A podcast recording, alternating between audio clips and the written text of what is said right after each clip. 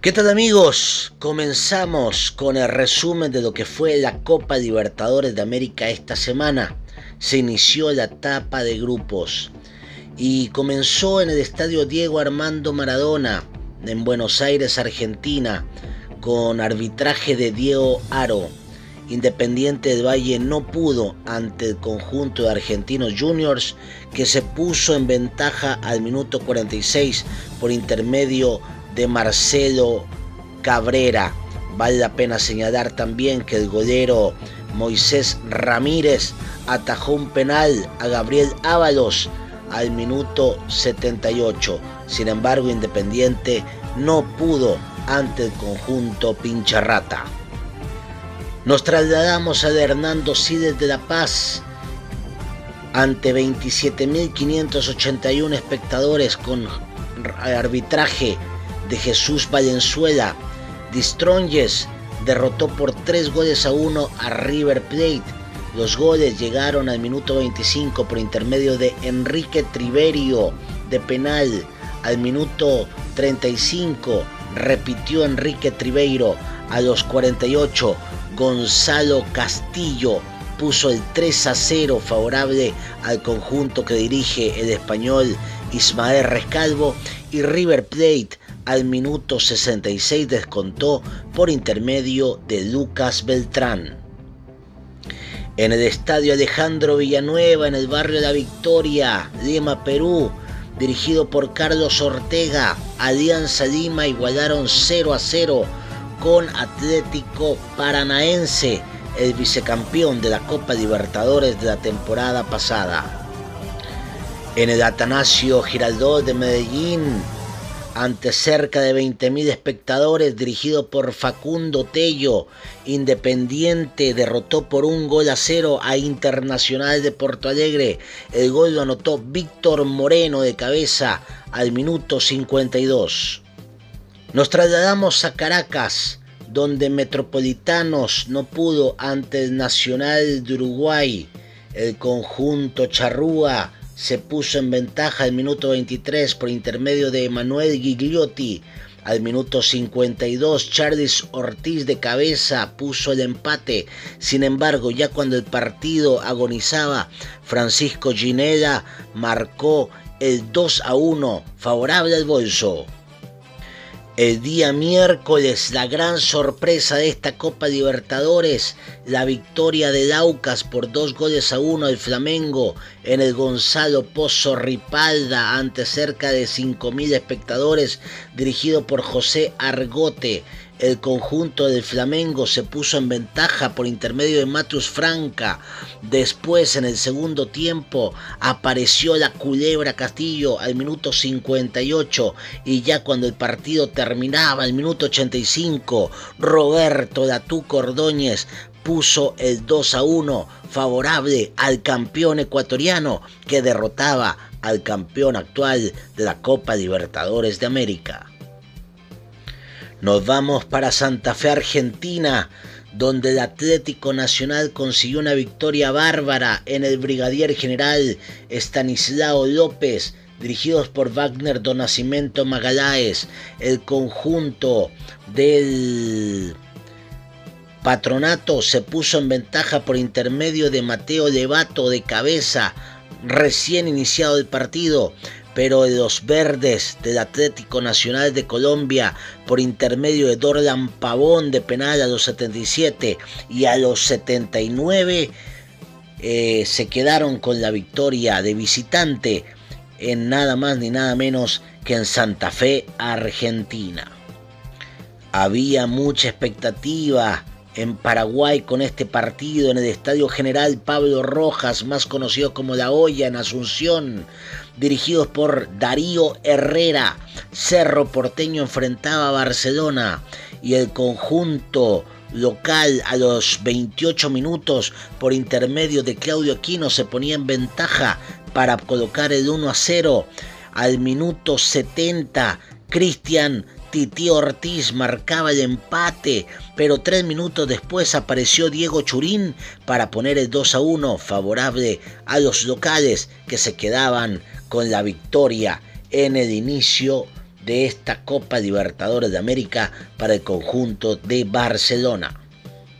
Nos trasladamos al sur del continente al Estadio Municipal Alcaldesa Esterroa Rebolledo en Concepción, Chile, ante 11.800 espectadores dirigidos por Bismarck Santiago.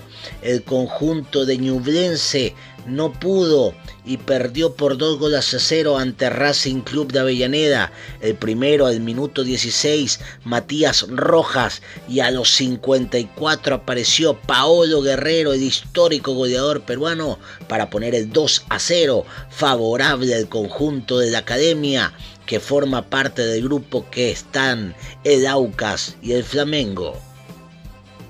Y si de Strong ya estaba la sorpresa, el Bolívar también hizo lo propio en el mismo estadio. En esta oportunidad, ante el Palmeiras, el Bolívar derrotó por tres goles a uno también a Palmeiras. El primer gol lo marcó José López, después igualó Pablo Hervías para el conjunto de, de Palmeiras. Luego anotó Diego Bejarano el 2 a 1 para el Bolívar y finalmente Javier Uceda marcó el 3 a 1 cuando el partido finalizaba.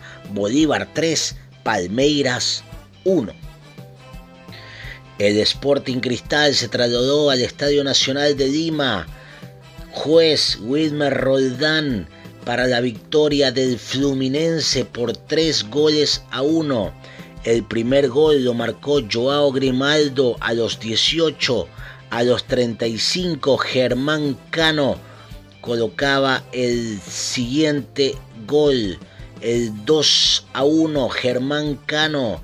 Y finalmente Víctor Méndez puso el 3 a 1 favorable al conjunto del Fluminense que fue expulsado Yoshimar Yotun en el conjunto de Sporting Cristal, que repetimos, perdió por 3 goles a 1 ante el Flu. En Pereira, Colombia, ante cerca de 20.000 espectadores, dirigidos por Rafael Klaus, Colo Colo y Deportivo Pereira igualaron 1 a 1. El primer gol lo marcó Leonardo Gil de penal a los minutos 24 y finalmente cuando agonizaba el partido, Ángelo Rodríguez marcó las tablas en este cotejo disputado en Pereira. Y cerrando la jornada de jueves, jugaron el Atlético Mineiro y Libertad de Paraguay y sorpresa que dio el conjunto paraguayo en el Estadio Mineirao ante cerca de 20.000 espectadores dirigidos por Yael Falcón. El conjunto paraguayo a los 9 minutos por intermedio de Diego Gómez se puso en ventaja y se quedó con los 3 puntos para el conjunto guaraní. Nos vamos a Uruguay, al Estadio Centenario de Montevideo, poco público, cerca de 2.300 personas dirigidos por Andrés Rojas. El Corinthians se impuso 3 goles a 0 al Liverpool.